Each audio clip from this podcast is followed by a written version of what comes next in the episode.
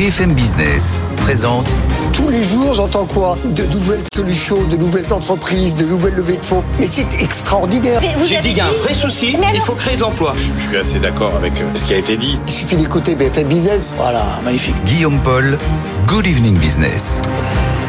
Il est 18h, soyez les bienvenus dans Good Evening Business dans l'actualité ce soir. Est-ce qu'on n'aurait pas passé un petit cap là sur le véhicule électrique? On dit ça parce que les, les chiffres sont tombés ce matin. Ils nous disent que sur les 12 derniers mois en Europe, il s'est vendu plus de véhicules électriques que de véhicules thermiques. On va vous redonner tous ces chiffres bien sûr dans, dans un instant.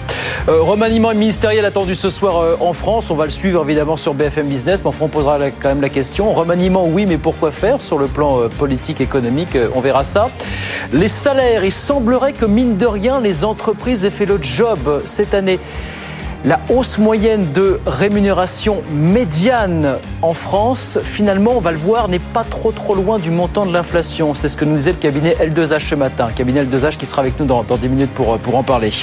Et puis on reviendra sur le psychodrame qui a agité l'Europe pendant une semaine, celui qui a vu finalement Fiona Scott Morton décliner le poste qu'il était proposé du côté de, de la commission de Bruxelles et qui faisait beaucoup jaser. On verra tout ça aussi dans le grand débat. Voilà le programme, c'est pas mal pour un 19 juillet, on est ensemble jusqu'à 20h sur BFM Business. Good Evening Business, le journal. Donc oui, est-ce que ça voudrait dire qu'il est en train de se passer quelque chose sur le véhicule électrique? C'est la première fois en tout cas que ça arrive. En juin, sur 12 mois, il s'est vendu dans l'Union européenne plus de véhicules électriques que de véhicules à moteur thermique. Justine Vassogne nous redonne ces chiffres. Les immatriculations de voitures électriques explosent dans l'Union européenne, plus 66% en juin sur un an, grâce au marché néerlandais, allemand et français. Deux constructeurs profitent du dynamisme, Volkswagen mais surtout Tesla, porté par les baisses brutales de ses prix. Aujourd'hui, une voiture électrique sur cinq vendues sort de ses usines. En parallèle, progression aussi importante des voitures hybrides moins émettrices de CO2, plus 32% des ventes. Le diesel, lui, décline, plombé par les malus à l'achat et la hausse des prix du carburant. Les ventes baissent de plus de 9%. Ces tendances sont de bon augure pour la décision de l'Union européenne de bannir les voitures thermiques d'ici à 2035. Mais la route est encore longue. Hors diesel, le thermique reste largement majoritaire avec 36,3% des ventes en juin, avec une progression de 11%. Voilà les chiffres des constructeurs européens qui sont tombés ce matin. Laura Cambo avec nous sur BFM Business. En France, je vous le disais, donc remaniement ministériel attendu pour ce soir a priori, avec probablement un conseil des ministres euh, renouvelé demain jeudi ou encore vendredi au plus tard. Il pourrait y avoir du changement notamment à la santé ou encore à l'éducation nationale. On vous suit, euh, on vous donne toutes les informations au fur et à mesure ce soir sur, euh, sur BFM Business. 18h03, c'est quelque chose d'assez rare. Le patron d'EDF s'est exprimé aujourd'hui, c'était lors d'une audition à l'Assemblée nationale. Et il a rappelé le besoin d'avancer rapidement sur la fixation d'un prix stable de l'énergie parce que, il le dit, il va bientôt avoir besoin d'investir 25 milliards d'euros tous les ans pour des raisons euh, diverses. Écoutez Luc Raymond aujourd'hui. il nous faut passer à un niveau d'investissement de l'ordre de 25 milliards d'euros par an à l'échelle du groupe EDF, dont euh, rapidement 80% seront concentrés sur la France, euh, alors qu'aujourd'hui une part plus importante est dédiée à l'international. Et il nous faut naturellement être capable de soutenir ce ni- niveau d'investissement d'environ 25 milliards d'euros par an sur la base de la rentabilité du groupe, euh, qui est la seule qui nous permettra d'éviter d'augmenter notre dette Voilà, besoin d'investir beaucoup plus hein, pour remettre à flot le parc nucléaire et puis pour financer bien sûr la construction de nouveaux EPR. Luc Raymond, le patron d'EDF à l'Assemblée nationale euh, aujourd'hui. En France, toujours, c'était attendu, ça se confirme dans le secteur de la livraison des courses à domicile. Guettir France, placé en liquidation judiciaire et avec elle Gorillas France qui était devenue sa filiale l'année dernière. Les deux groupes emploient ensemble 1300 personnes en France. Et puis en ce qui concerne Frischti, qui appartient également à Guettir, Là, la justice a décidé de temporiser jusqu'à octobre prochain. Feuilleton à suivre, donc, dans les prochains mois. Et puis, Casino, 18h04, avec encore de l'actualité ces dernières heures, puisque depuis quelques heures circule dans la presse une lettre adressée par le groupe Lidl au fameux fonds d'investissement Attestor. Lettre dans laquelle Lidl disait s'intéresser à la reprise de beaucoup de magasins du groupe. Bonsoir Pauline Tadevin. Bonsoir, Guillaume. Sauf que cette lettre adressée à Attestor, qui vient de se ranger du côté de Daniel Kretinsky, apparemment, bah, faut faire attention parce qu'elle semble remonter un certain temps, Pauline, finalement. Lidl a bien envoyé une lettre à l'un des associés du fonds britannique Attestor pour lui montrer des marques d'intérêt pour 600 magasins casinos, d'après nos confrères du Monde qui se sont procurés euh, cette lettre. Cette information, vous le disiez, fait beaucoup parler, alors que ce fonds s'est rallié ce week-end à l'offre de Daniel Kretinsky, qui est désormais seul en lice pour recapitaliser euh, Casino. Il apparaît toutefois, d'après plusieurs sources, que cette lettre de Lidl à Attestor date du 10 juillet dernier, soit avant qu'on apprenne le ralliement d'Attestor à Daniel Kretinsky. Attestor discutait alors avec le trio Niel, Pigas, Zouari, l'offre concurrente. Ce trio dit d'ailleurs n'avoir jamais entendu parler euh, de cette lettre.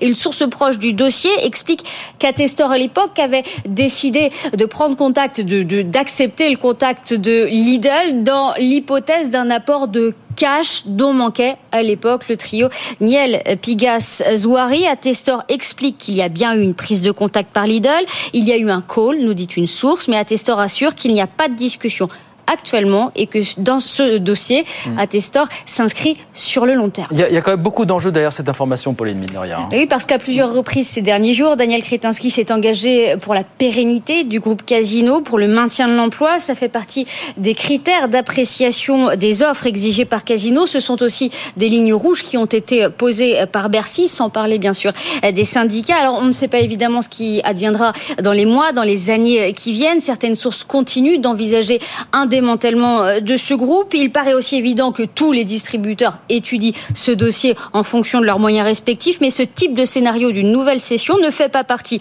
aujourd'hui du plan que défendent Daniel Kretinsky et ses alliés. Ça prouve quand même l'importance qu'a pris ce fonds d'investissement à Testeur dans ce dossier Casino, hein, Pauline. Hein. Oui, pour plusieurs acteurs de ce dossier, c'est clair, c'est ce fonds qui a fait basculer les choses en faveur de Daniel Kretinsky. Ce dernier a compris qu'il fallait mieux traiter les créanciers, ce qu'il a fait dans son offre améliorée. Il a séduit à ce qui a décidé les autres fonds à le suivre, euh, précise une source. Si dans l'entourage du trio, on parle de trahison, d'autres acteurs plus ou moins proches d'Atestor jugent qu'il est victime d'un mauvais procès et que ce n'est pas un fonds vautour.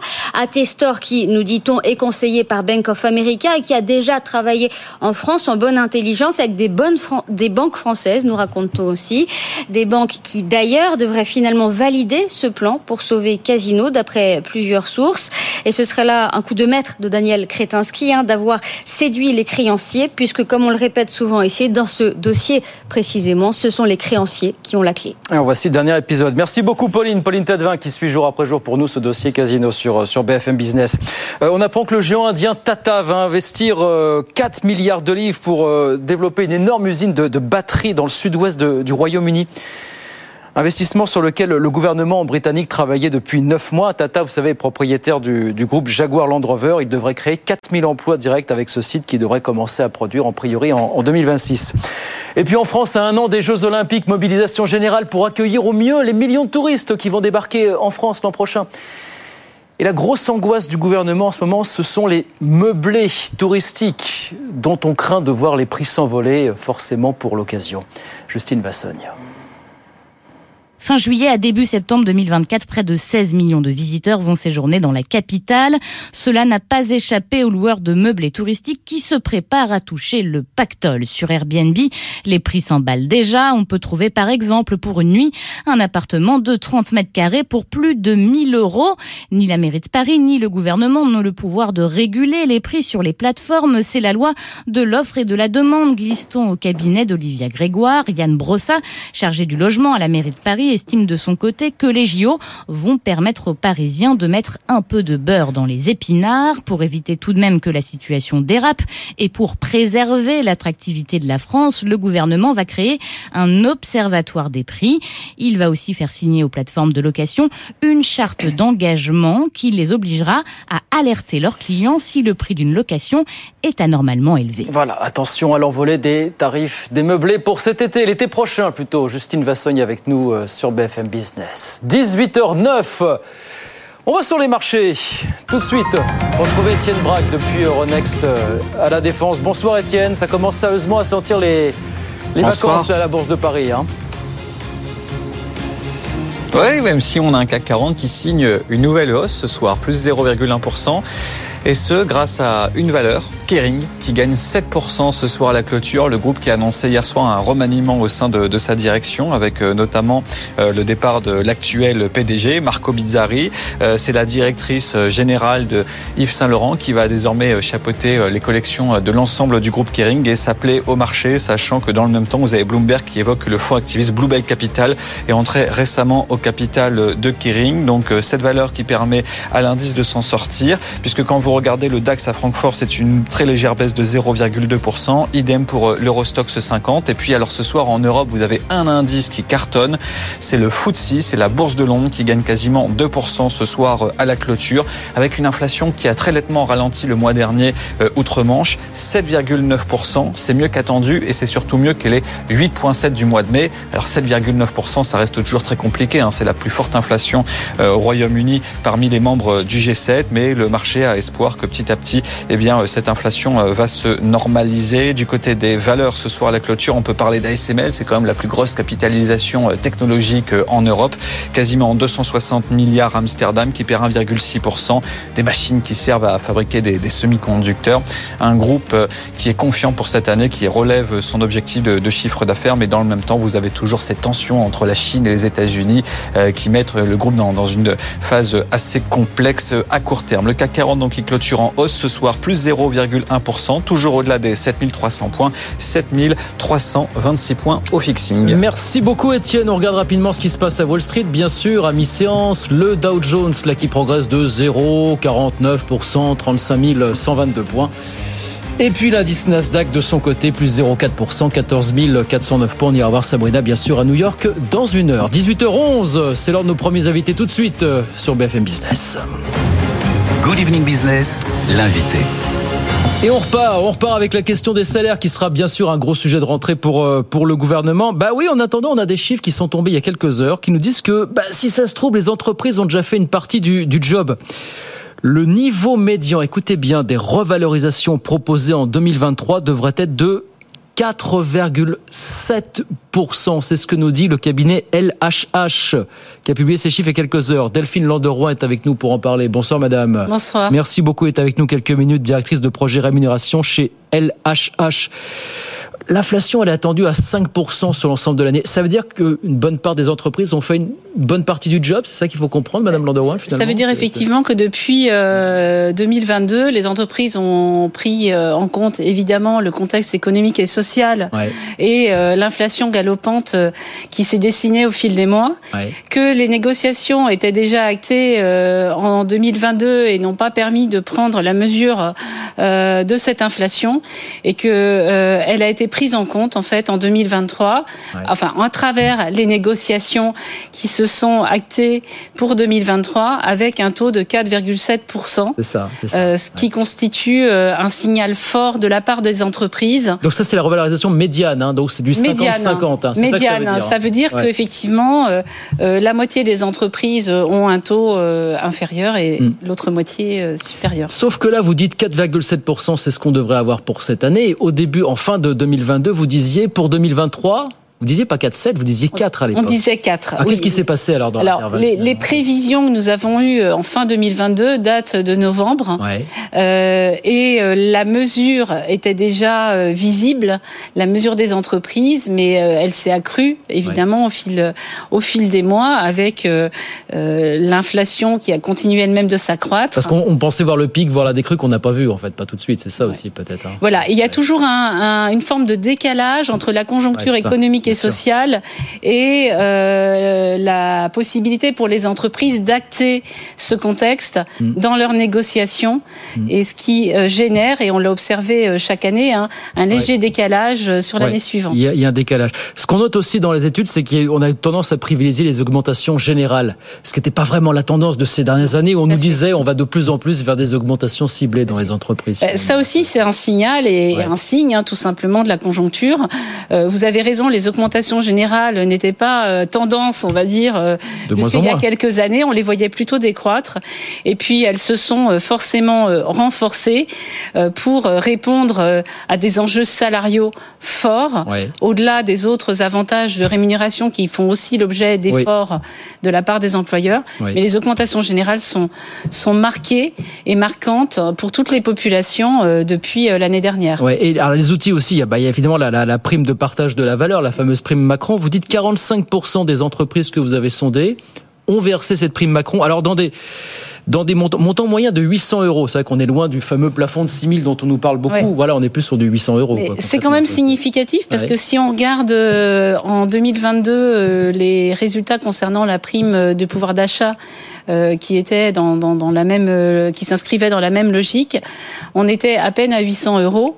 Là, on approche les 800 euros, donc c'est plutôt soutenu voire un petit peu supérieur à ce qu'on a observé l'année dernière sur la prime de pouvoir d'achat, exceptionnelle de pouvoir d'achat. Et ces primes de la valeur quand il n'y a pas hausse de salaire ou des fois les deux, les deux s'additionnent ah, Les deux, les, deux, s'additionnent. Oui, alors euh, les entreprises mesurent euh, tous, les, tous les ans ou essayent d'évaluer et on est là pour y contribuer à travers nos enquêtes, d'évaluer les pratiques, de comprendre quelles vont être les pratiques et euh, à quels euh, euh, enjeux elles vont faire face au marché. C'est pour ça qu'on on, peut leur apporter avec nos études des repères. Ces repères, en fait, montrent bien les efforts salariaux, mmh. les efforts complémentaires aux efforts salariaux avec d'autres primes comme le, le partage de la valeur. Et au-delà de ça, on on voit vraiment se dessiner d'autres mesures à travers les packages de rémunération euh, qui touchent aux participations repas, participation transport, indemnité, télétravail. Donc il faut bien prendre en compte de la part des employeurs euh, une vision d'ensemble de la rémunération globale. Même si le chiffre sonnant et trébuchant des 4,7% euh, est marquant au titre des salaires. Ça vous dites, alors pour l'an prochain, vous, vous commencez à faire une évaluation à 3,5. Bon, ça va se calmer un petit peu l'an prochain quand même. Ça, Vraisemblablement. L'inflation se calme, voilà. voilà, on, peut, on peut voir le le, ralentissement, en tout cas la, prévision euh, du ralentissement de l'inflation qui se dessine. Il est, on est à mi-année, donc les choses vont aussi se consolider. Euh, pour certaines entreprises, c'est un peu tôt de, de faire des prévisions. Euh, elle se dessine en deçà de 4% pour l'instant.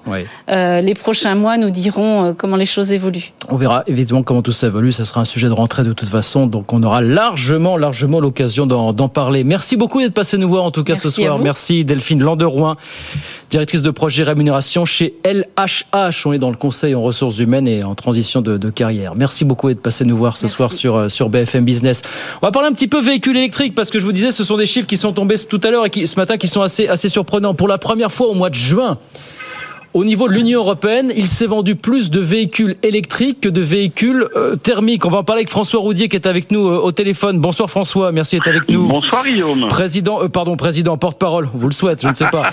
on vous le souhaite, porte-parole de la plateforme automobile. On est quand même sur, sur des petits volumes encore. Est-ce que vous dites, comme je, on lit depuis ce matin, un moment charnière Ou est-ce qu'il faut relativiser un petit peu tout ça pour vous François finalement? Bon, Au niveau européen, oui, c'est vrai que c'est un moment charnière. Alors nous en France, on était bien en avance. Puisque dès le mois de janvier, on avait déjà fait euh, le switch euh, électrique euh, versus diesel. Et il faut rester quand même prudent sur les petits modèles. C'est pour ça qu'à la plateforme automobile, on donne les chiffres en cumulé plutôt, hein, parce que vous avez par exemple des livraisons de Tesla par gros paquet de, de 4000, 5000 euh, qu'il faut, c'est un petit peu un chiffre mensuel. Mais on, est maintenant euh, à plus de 15%, euh, quasiment tous les mois, euh, sur l'électrique et un diesel qui va descendre au-dessous de 10%.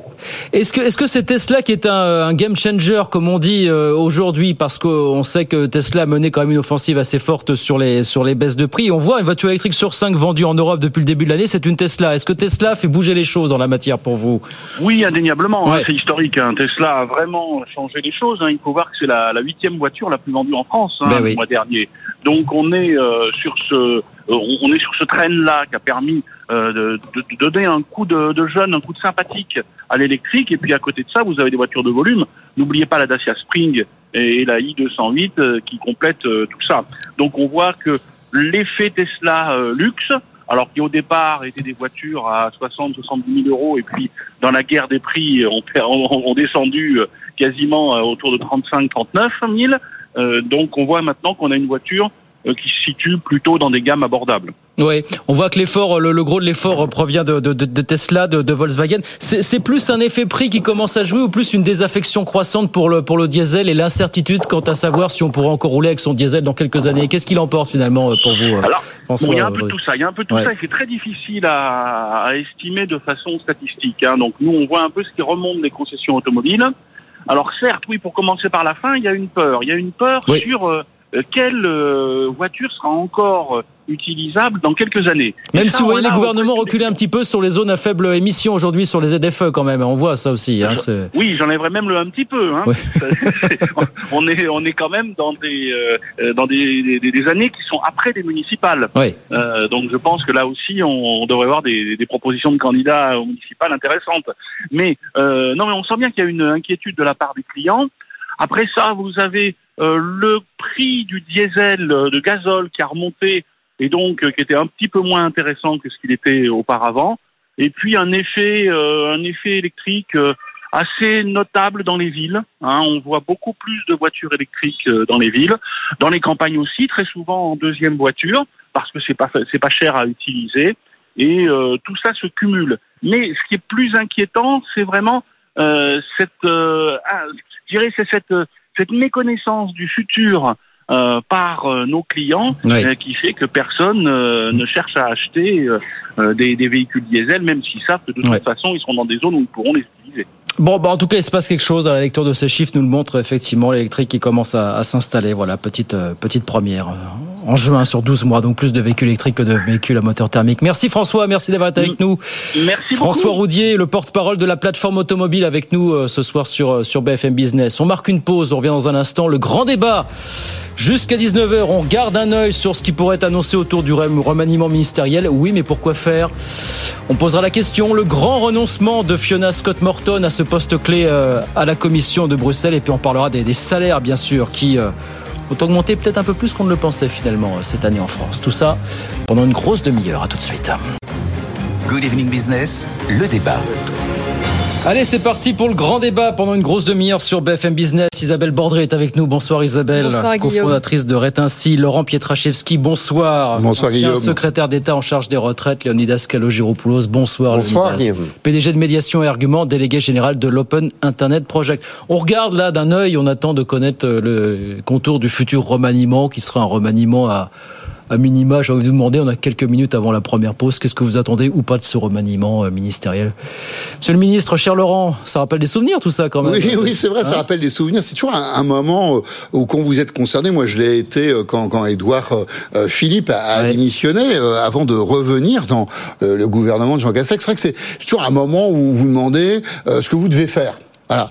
Et euh, c'est vrai que je me souviens d'avoir quelques collègues au gouvernement qui eux pensaient que donc il fallait euh, se donner à voir, euh, multiplier les initiatives, euh, peut-être parfois rattraper le rattraper le, le, temps perdu quand on n'avait pas mmh. eu suffisamment de, de visibilité médiatique. Bon, je, je pense que honnêtement, c'est un moment qui est difficile à vivre. Hein, pour surtout, ceux qui sont concernés. Surtout, hein. il y a une vie avant pour vous entrepreneuriale, une vie, vie oui, non mais Laurent, on va le dire franchement. Bien sûr, dire, bien sûr. Mais en fait, le, le ça marche si vous prenez du recul. Dire, très franchement, il y a un niveau de responsabilité extrême et vous pouvez bien vivre ces moments-là. Enfin, autant qu'on puisse le dire, bien vivre, parce que c'est quand même pas facile, mais vous avez eu le mieux possible parce que vous prenez du recul, parce que vous savez que vous avez fait heureusement pour vous, plein de choses avant de faire de la politique et vous en ferez encore plein de choses, plein de choses après. Si vous êtes uniquement centré sur ça, bah oui, vous allez être un petit peu, un petit peu dans la souffrance à ces moments de, de choix. Hein. Bon, on va nous changer quoi, le ministre de la Santé, le ministre de l'Éducation nationale et voilà, so what quoi, Isabelle, non, Isabelle. Oui, je pense que effectivement, pour aller dans votre sens, c'est très important d'avoir des personnalités différentes qui prennent du recul et puis ça joue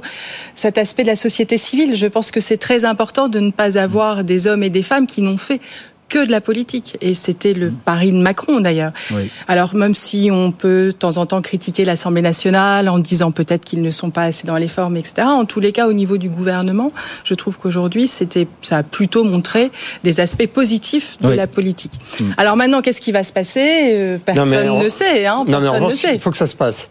Parce que c'est... Bon, ça se passera non, pas là le 19 juillet. Non, mais hein, il faut que ça... Non, mais je veux dire, ça se passe sur quel sujet Quand je dis qu'il faut que ça se passe, c'est qu'il y a une fébrilité de cabinet ministériel et on est dans un pays qui, qui a plein de qualités. Parmi ces qualités, en tout cas ces caractéristiques, il y a une très grande euh, interaction entre le monde économique et, et, et l'univers politique. Et tout est totalement gelé. Une espèce de, le temps est suspendu en attendant de savoir qu'est-ce qui va sortir de cette séquence. C'est sûr. Donc les rendez-vous sont annulés, euh, les gens sont ailleurs, euh, voilà. ils regardent leur téléphone quand ils sont rien. Enfin, il y a une espèce de, de, de, de, de sidération du monde institutionnel mmh. dans l'attente de, de, cette nouvelle séquence où les choses recommenceront. Enfin, c'est un peu la même chose dans les entreprises d'ailleurs. C'est vrai. Ah, dans les périodes de transition, plus personne ne travaille en attendant de savoir qui va être le nouveau chef. Donc tout ça, ça reste comme des, des, moments qui sont relativement courts. Vous avez raison hein, de, de, de, souligner quand même le risque, mais, mais malgré tout, non, non, mais Laurent, Laurent, pays, ce, qui ce qui nous intéresse, ici, ce qui nous intéresse ici, c'est de nous dire que c'est pas annonciateur d'un nouveau cap politique, de politique économique. Voilà. Ah, je ne le crois pas. Je ne crois pas, Guillaume. Très franchement, de toute façon, on a, pardon, je vous laisse tout de suite la main, mais je, je, le, le, fait que nous ayons, je crois, gardé la même première ministre euh, qui aura une feuille de route qui va ressembler bigrement à celle qu'elle avait euh, avant, bien sûr, avec des étapes qui ont été franchies. Je ne crois pas qu'on va basculer euh, dans une nouvelle ère économique. Oui, je pense que c'est pas changement de cap. Par contre, des personnalités peut-être nouvelles. Si Gabriel vous le déplorez, Attal vous le déplorez, changement de cap, pas de Bruno Le Maire, vous le déplorez, nous, ça pas, peut pas de changement de cap. Effectivement, euh, changer des choses à l'éducation. Enfin, c'est les bruits qu'on a dans les journaux et dans la presse. La marche. Mais il y, aura pas de changement de cap. Non, il y a quand même. on est sur BFM Business, donc non, euh, je pense quand même que, non. Euh, ici, me semble-t-il, il y a un cap qui est clair, c'est qu'il y a la nécessité de réduire la dépense de l'État. je pense que les pistes ne sont pas encore stabilisé. On va en parler dans un et, on va en parler. Mais euh, oui, il y a eu un quoi qu'il en coûte. On n'arrête pas de l'arrêter. Euh, je pense quand même que la séquence que l'on va voir à partir de la rentrée est clairement une séquence de maîtrise des dépenses publiques. Je pense que c'est un message qui est d'abord euh, un message assez sain pour la totalité euh, des acteurs économiques et à l'évidence un, message qu'il n'a pas encore trouvé son outil et ça sera euh, l'axe euh, qui est à venir euh, en septembre. Et dans ce cadre-là, si vous voulez, Guillaume, on gardera simplement un point, à mon avis, très important dans ce remaniement, c'est qui sera ou qui restera ministre des Comptes publics ah. pour faire écho à ce qui vient d'être dit. Gabriel Attal est donné partant pour l'éducation nationale, mais on suit ça évidemment. Nous, verrons tout cela dans quelques heures. On va voir dans, bah, même dans quelques secondes. On va parler du budget 2024. Ça sent déjà le, le à la mi-juillet. On parle de tout ça, puis on parle du renoncement évidemment de Fiona Scott Morton, évidemment, gros dossier qui nous a tenu en haleine depuis euh, maintenant près d'une semaine. À tout de suite. Good Evening Business, le débat. Avec Isabelle Bordry, avec Laurent Pietraszewski, avec Leonidas Kalogiropoulos, m'a étendu la perche sur le budget. Vous avez vu tout le, tout le mal qu'on a déjà gratté les fonds de tiroir pour aller boucler ce budget 2024. Euh, on touche un peu au, au bouclier sur l'énergie, sur l'électricité hier. On nous vend une hausse des taxes sur l'alcool, mais on n'est pas inventif pour un sou, quoi, je veux dire. Prenez l'exercice de l'époque, euh, Guillaume Paul, c'est toujours à peu près quand même la même chose lorsqu'on se retrouve comme ça au, début de l'été. Euh, c'est vrai pour euh, le gouvernement, c'est vrai pour les parlementaires. Il y a ces fameuses lettres de cadrage qui sont adressées aux différents membres du gouvernement par les comptes publics, et puis il y a les négociations, et puis au final, il y a les perspectives, les atterrissages pour l'année, et puis bah, je dirais qu'il n'y a pas de vision sur la façon dont on projette la croissance 2024. Il y a quand même quelques aléas en, la matière. On en a déjà parlé sur ce plateau ici, et puis euh, je vais laisser mes, collègues débatteurs là amener aussi quelques idées sur ce sujet-là. Bon, bien sûr, on pourrait se dire que les propositions du gouvernement sur est-ce qu'on augmente un peu les assises, les taxes sur les cigarettes, est-ce que tout ça c'est bien euh, à la mesure euh, de, des enjeux? Je, je, ne pense que le gouvernement s'attend pas à, à descendre sous la barre des 4,5% de déficit de PIB uniquement avec ces éléments-là, mais il faut bien qu'il envoie quand même des signaux. Le, sujet pour le gouvernement, c'est comment envoyer des signaux, des signaux de bonne gestion. Et, pour cela, il faut à la fois qu'il soit attentif sur ce qu'il avait prévu de décaisser et, aussi sur peut-être des points où il va encaisser un peu plus. D'accord, on a l'impression effectivement que les, premières annonces sont à la hauteur des enjeux, là, euh, pour le coup. Bah, en fait, je pense que ce qui est très compliqué pour le gouvernement, c'est d'éviter le fiasco de l'année dernière des 49-3, c'est-à-dire la succession euh, continue d'Elisabeth Borne euh, au perchoir, expliquant Donc une fois de plus, elle faisait jouer le 49-3. Et donc là, je pense que c'est un jeu de séduction avec les LR. Euh, et donc euh, on est dans cette espèce de d'échange, euh, d'essayer de d'imaginer ce qui pourrait effectivement prêter attention, en tous les cas remporter des voix plutôt des LR dont la majorité a besoin. Alors qu'est-ce qui se passe? Dupont-Moretti explique mmh. qu'effectivement il faut construire des prisons et c'est une nécessité et donc il appelle les maires LR à ouvrir leur terrain pour enfin investir. Parce qu'en fait le gouvernement est dans cette position délicate où on s'aperçoit que d'un côté, euh, la fonction publique, les hôpitaux, euh, le niveau euh, des gendarmeries, etc., est absolument dans un état délabré. Et je pense que les citoyens s'en rendent compte. Donc c'est l'efficacité de l'impôt, où va cet argent Et de l'autre côté, il y a eu cette affaire du quoi qu'il en coûte, qui a quand même sauvé l'économie. Et moi, je reconnais en tant que chef d'entreprise, ça a absolument sauvé mon entreprise pendant la période difficile mmh. du Covid. Mmh. Et donc, il faut jongler avec ça et, et, rassurer, je pense, une partie de l'Assemblée nationale et, notamment les députés LR. Sauf que pour l'instant, on est sur les économies. rassurer aussi les Français, euh, parce que je pense qu'il faut aussi leur raconter quelque chose qui se comprenne. Et je trouve qu'il y a un cap qui a été euh, euh, dessiné, mais peut-être pas suffisamment explicité, qui est le l'objectif du plein emploi qui est potentiellement en mesure d'assainir nos comptes publics. Euh, il faut à la fois tenir nos comptes et, et, et maîtriser la dépense, et puis euh, faire tout ce qu'il faut pour que euh, la France travaille beaucoup plus. Ça fait rentrer des taxes, euh, ça fait rentrer des, des, des, cotisations sociales, et c'est ce qui va nous permettre de, de rééquilibrer. Mais cette histoire-là, c'est une histoire qui mobilise un pays qui mobilise les entrepreneurs, mobilise les forces vives. quand, vous voyez ce qu'on nous fait sortir là sur le, un petit peu, on lâche un peu de lait sur le bouclier. je vous trouve bien conciliant là, Léonidas. Non, je, non, je suis pas conciliant du tout. Je dis simplement que ce cap-là, il s'explique. Mais effectivement, c'est pas à 48 heures d'une euh, d'un remaniement ministériel où euh, tout va être rebattu que l'on commence à avoir euh, des mesurettes sur les, les, alcools. C'est effectivement pas à la mesure et c'est pas ça qui fixera un cap. Allez, Fiona Scott Morton, donc qui renonce à briguer ce poste clé de l'Union européenne pour la régulation des joueurs américains de la tech. Très grande victoire de Leonidas Kalogiropoulos, sans lequel rien n'aurait été possible. J'ai pas peur de. on peut dire aussi d'ailleurs, on peut dire aussi que c'est aussi une victoire, Leonidas. Je vais vous laisser tout de suite la main, mais mais aussi du président de la République non, mais il a été explicite. Il a été assez seul. Alors, Léonidas, je veux pas toujours être la groupie du président. Non, mais faut pas. Mais Laurent, c'est une victoire de la France. Parce que c'est et vraiment c'est une victoire de la France parce que vous avez d'abord l'ensemble de l'écosystème numérique qui a dit mais c'est incroyable, on va pas aller dire ce que l'on subit en tant qu'acteur numérique face à des abus de position dominante à quelqu'un qui a travaillé pour ceux qui nous attaquent. Donc c'est pas possible. On a eu le MEDEF mouvement patronal et, Patrick Martin qui vient de prendre ses fonctions a été d'une clarté euh, euh, sans euh, précédent. On a des parlementaires de tous les bords politiques français à l'Assemblée nationale, au Sénat et au Parlement européen qui ont véritablement pris la parole de façon totalement explicite en demandant des comptes. Il y a effectivement le chef de l'État qui s'est exprimé. Il y a Jean-Noël Barrot qui, dès l'annonce, euh, a le pris ministre position, délégué, le ministre délégué au numérique, qui a quelque part été le porte-voix de toute son industrie numérique, nous avons été soudés comme jamais nous l'avons été. Et soudés sur un message qui est d'une clarté limpide, c'est la souveraineté, c'est pas que l'on est adversaire, c'est qu'on est autonome, on est, euh, euh, comment dirais-je, non aligné. On peut être euh, ami des États-Unis, c'est le cas, on peut être allié, mais on n'a pas des intérêts qui sont parfaitement, euh, euh, comment dirais-je, alignés lorsque l'on a des problèmes de concurrence. Isabelle, pour vous, c'était quoi le raisonnement base de ceux qui ont voulu nommer Fiona Scott Morton? C'était quoi Eh ben, c'est ça qui est difficile à comprendre en fait, parce qu'effectivement, je suis assez d'accord. Ce qui est intéressant aussi d'analyser, c'est qui a fait pression. Et qui a fait pression, c'est surtout les citoyens, c'est surtout les syndicats professionnels, c'est quelques quelques conseillers européens, mais pas beaucoup. Je crois qu'ils étaient 5 sur 27. Il y a peu de présidents de gouvernement qui ont pris position, à part Macron et le ministre du numérique. Qu'est-ce qui s'est passé en fait? Et c'est ça qu'on apprendra, je pense, au fil des jours.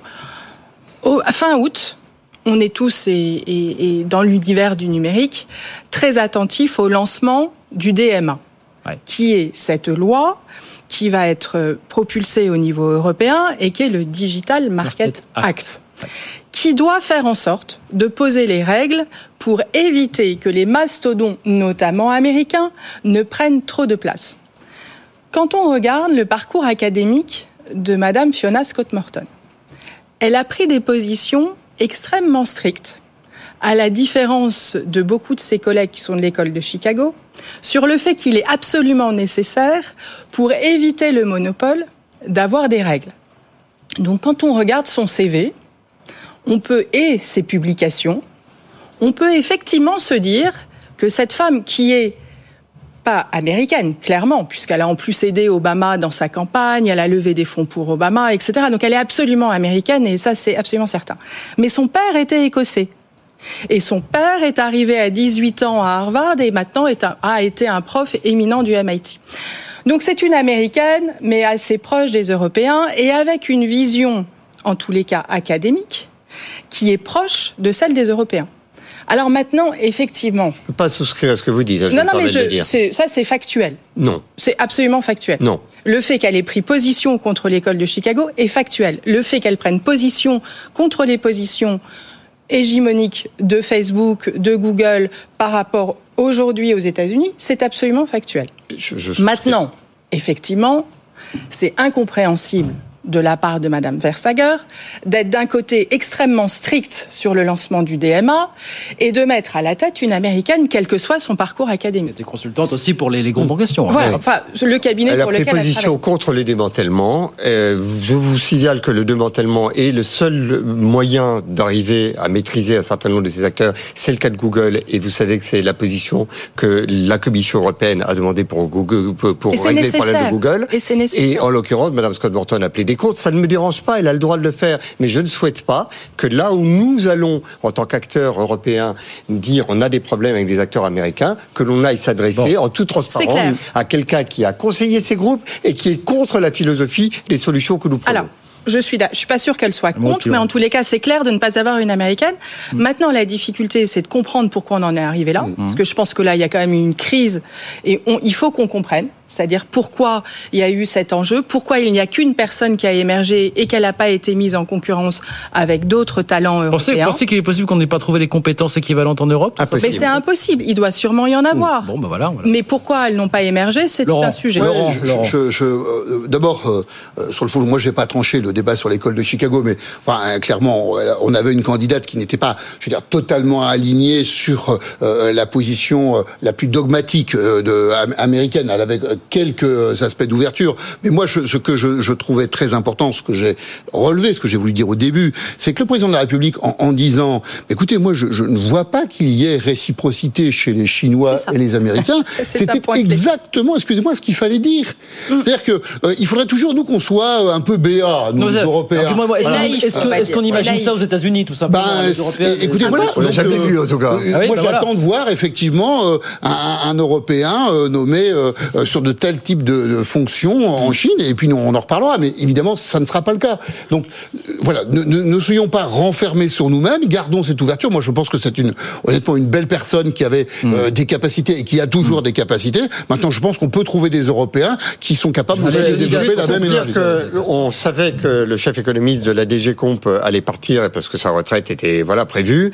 Euh, ce problème est connu depuis la fin de l'année dernière. On n'arrivait pas à trouver, compte tenu des règles très strictes en matière de conflit d'intérêts et de retour dans le privé, on avait du mal à trouver des candidats. Et au lieu d'infléchir ces règles pour avoir un candidat européen, on a supprimé la règle de la nationalité européenne mmh. pour faire venir quelqu'un de l'étranger. Mmh, mmh. Mais si bah, on avait la possibilité, euh. si on avait la possibilité d'amender, on pouvait aussi amender pour réfléchir un peu euh, les règles pour laisser venir un candidat européen. Donc cette histoire a quand même effectivement nous révèle quelque chose qui est assez grave. C'est d'abord qu'il y a au sein de l'Union et au sein de l'institution des gens qui pensent qu'on doit se rapprocher quand même énormément plus des États-Unis que l'on le souhaiterait compte tenu de tous les abus de position dominante que l'on subit, mmh. parce que c'est quand même assez colossal. Et le deuxième point que l'on apprend, c'est que euh, il y a quand même quelques petites choses qui passent à travers les mailles de la vigilance, parce qu'on le sait, les dossiers qui ont été présentés à ceux qui ont choisi de la nommer n'étaient pas complets. Énormément d'informations sur son background sont sorties grâce à la presse en, une semaine. On saura. En fait, ça sera. Oui, je pense que l'avenir nous dira beaucoup de choses, et j'espère qu'il va y avoir euh, une enquête, euh, etc. Et je pense que les parlementaires européens vont s'en saisir. Maintenant, ce qui est intéressant, c'est de voir ce que va devenir Vestager. Peut-être qu'elle avait elle-même hmm. une ambition américaine. Peut-être, mais en tous les cas, je trouve que la manière dont à un moment type donné... de, de quel type d'ambition vous parlez je ne sais pas, mais ça peut peut-être s'expliquer comme ça. En tout cas, à un moment donné, on nous a dit, euh, avec une conférence de presse circulée, Allez. il n'y a rien à voir. Hmm. Euh, manifestement, c'est pas comme ça que l'on traite les citoyens européens. Il y a plein de commissaires qui n'ont pas été informés. Ça, c'est une réussite. Et C'est-à-dire de que ce le point de fait vue-là, que les citoyens voilà. aient pris s'en position, L'objectif absolument, est c'est formidable. Voilà, le dossier est clos. On verra qui succédera donc euh, direction générale de la concurrence en l'occurrence. Euh, on marque une petite pause. On revient dans un instant. Les salaires. Il semblerait que les entreprises aient joué le jeu hein, en cette année 2023. On n'est pas si loin sur les hausses médianes de- du niveau de l'inflation. On voit ça dans un instant. Good Evening Business, le débat. Allez, c'est reparti, la dernière partie de ce débat sur BFM Business, euh, comme tous les soirs, euh, bien sûr, avec euh, Leonidas Kalogiropoulos, avec Isabelle Bordry, avec Laurent Pietraszewski. Bon, bah, les salaires, ça sera un sujet de rentrée, évidemment, sauf qu'il y avait ces chiffres du, du cabinet LHH ce matin qui nous dit quoi? Qui nous dit que le niveau médian, médian hein, des revalorisations proposées cette année devrait être de 4,7%. C'est pas si loin finalement des 5% d'inflation attendue sur l'ensemble de l'année. C'est-à-dire qu'il y a pas mal d'entreprises qui ont fait le job finalement. euh, C'est vrai, c'est vrai. On, hein, on pourrait se dire, alors si, ça, je vais reprendre ma, ma casquette de DRH, mais, mais sur le fond, évidemment, il y a de la disparité. Hein. Si on était dans un débat avec euh, des, des représentants des salariés, ils nous diraient, bah oui, euh, mais peut-être que euh, dans votre entreprise, Monsieur Pietraszewski, il y a eu euh, 4,7, mais moi j'en connais d'autres où il y a eu 2,3. Hmm. Bon, alors c'est une moyenne, donc ça veut dire qu'il y a des endroits où il y a eu 2,3 et des endroits où il y a du médian, hein, 6,8. 55 Oui, pardon, médian. Donc ça veut Oui, dire que nous avons la moitié de l'échantillon de, cha- de chaque côté de, de ce chiffre. Effectivement, c'est une bonne. Encore mieux. euh, c'est encore mieux, effectivement. Et, et, et sur le fond, moi, je, je- ce que j'ai entendu quand même, c'est que euh, on a eu une volonté de la part des entreprises et de la part des DRH d'être particulièrement attentifs depuis euh, même le début de l'automne 2022 euh, au sujet des euh, prix, du pouvoir d'achat et donc des salaires. Euh, moi, je, je vous dire, je, je vois beaucoup de DRH dans le cadre de mon activité de conseil et d'accompagnement. Je peux vous dire, moi, dès le mois d'octobre de l'an dernier, j'avais des DRH qui avaient des, qui mettaient en place des stratégies pour avancer leur NAO, pour voir même leur permettre de l'avoir un deuxième tour de NAO, Souvent, pour avoir des voire clauses, des clauses de, de revoyure. Donc, et je crois, je vais vous dire très franchement, qu'on on a continué avec une certaine qualité de dialogue social sorti de notre Covid, où on avait vu les OS et les OP bien fonctionner entre elles. Et j'ai envie de dire, ça continue, parce qu'on s- on est foutu de sortir des ANI, des accords nationaux interpro, euh, en, en ce moment. Et moi, je pense que euh, la démocratie sociale ressort un peu revigorée depuis 18 mois. Absolument. Je suis tout- absolument d'accord. Et je pense que c'est aussi. C'est un effet positif du Covid, en fait. Je pense qu'il y a une prise de conscience euh, des organisations sociales en interne des entreprises, euh, des DRH, des patrons, qu'il fallait redistribuer déjà l'argent qu'on avait reçu de l'État, ce que je disais tout à l'heure, et puis euh, redistribuer euh, le- la valeur ajoutée gagnée. Et je pense qu'effectivement, euh, dans les grands groupes que je suis, euh, dans les plus petites Dans les grands groupes, entreprises, vous êtes conscient que c'est pas audible dans, non, dans non, tous mais les groupes, aussi dans, les, les entreprises. dans les petites entreprises. Isabelle, et hein. ça a été aussi aidé, et ces chiffres intègrent ce qu'on appelle les primes macro. C'est-à-dire, ce qu'il faut effectivement comprendre, c'est que le partage de la valeur s'est fait aussi de manière euh, défiscalisée. C'est-à-dire que ça a été rendu possible. Montant on a moyen- augmenté les salaires LHH parce qu'une partie Oui. n'était pas liée aux URSAF. Et ça, LA c'est LHH nous dit 45% des entreprises qui ont été sondées par notre cabinet ont augmenté, ont, dé- ont- ont mis sur la table des primes Macron pour un montant moyen de 800 euros. Voilà ce que j'ai fait dans qui mon ne se substitue entreprise. pas forcément aux, aux, aux Voilà, ce que j'ai fait, hein. ce que j'ai fait dans mon entreprise, c'est effectivement ça, c'est utiliser cette possibilité de prime Macron pour redistribuer la valeur qui avait été générée sur les derniers mois. Ça restera malgré tout un gros sujet pour la rentrée. Pour Non, mais le fait est que les, moi, je, je- enfin, bon, euh, en tant que responsable patronal, je trouve qu'on a on fait le job pour beaucoup de sujets. Et pour une celui-là, fois qu'on le dit, je trouve et, ça très et- et positif. ça, et ça donne des éléments de, de cohésion, euh, de cohésion de- du pays. Enfin, je reste persuadé que dans un environnement social un peu chaotique, le- le- le- le- l'institution qui tient le plus solidement aujourd'hui euh, dans notre pays, ce sont les entreprises. Et effectivement, il y a un sens de responsabilité qui est peut-être sans précédent euh, dans euh, sur tous les sujets. Hein. D'ailleurs, on voit des aides sur le transport, sur effectivement les sujets de, de l'inflation, sur les tickets restaurants, enfin à peu près sur la totalité de la panoplie des instruments dont disposent les chefs d'entreprise. Je pense qu'ils sont présents et, et heureusement. C'est pour l'an prochain que ça va être le- compliqué quand même, parce qu'on va, on va retourner au NAO dans les prochains mois avec une inflation qui certes aura perdu de sa vigueur, tant mieux, mais des prix qui resteront euh, élevés malgré tout.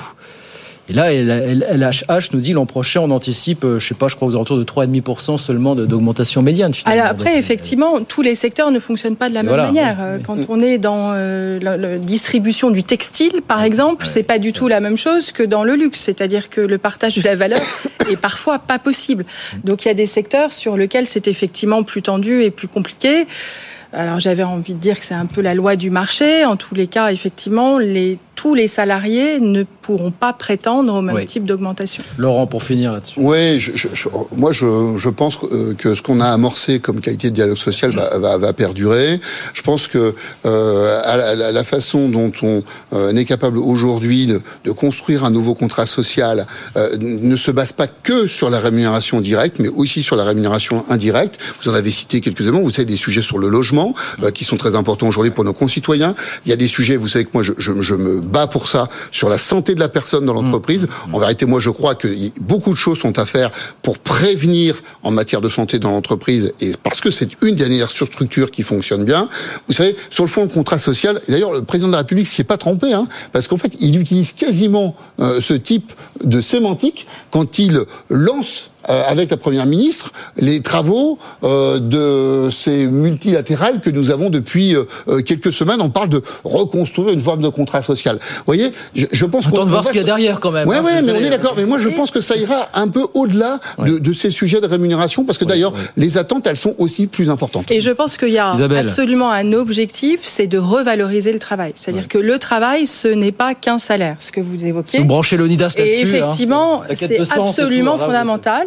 Euh, et j'ai lu avec euh, mm. beaucoup d'intérêt le l'essai de Laurent Berger, là, qui vient de publier, et qui met vraiment ça en avant. C'est-à-dire comment, aujourd'hui, l'objectif, c'est de faire en sorte que travailler, euh, est une réussite en soi et, et voilà et c'est le respect et c'est pas uniquement un salaire.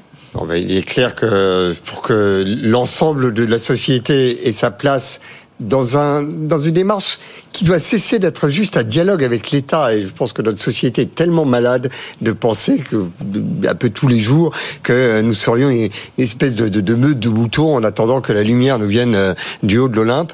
Euh, il faut que euh, les structures de la nation soient solides. Et il n'y a pas aujourd'hui de structure plus solide qui donne davantage de sens et d'intégration que l'entreprise. Trois minutes. Ce point de vue-là, elle est dans son rôle républicain majeur. Trois minutes pour vous demander ce que vous avez regardé ces chiffres qui sont sortis aujourd'hui au niveau européen qui nous disent que là, en juin, sur 12 mois, il s'est vendu plus, c'est une première, hein, plus de véhicules électriques que de véhicules à moteur euh, thermique. Est-ce qu'on est à un tournant là véritablement? Grâce à Tesla et Volkswagen. Mais surtout Tesla hein, qui par la guerre des prix contribue peut-être à augmenter un peu les, volumes finalement. Oui non c'est formidable parce que c'est les résultats positifs d'une politique euh, très agressive très accompagnatrice avec les bonus malus etc mmh. ma crainte c'est que ça cache un précipice pour l'industrie automobile. Ah. Et quand on voit européenne, Aujourd'hui, les voitures les plus vendues en Europe, grâce à cette politique accompagnatrice, c'est Tesla. Et là, depuis six mois, on voit arriver les Chinois. Et les Chinois avec des voitures qui coûtent 10 000 euros alors que les nôtres coûtent 36 000. Donc il y a des différences de prix. Voilà.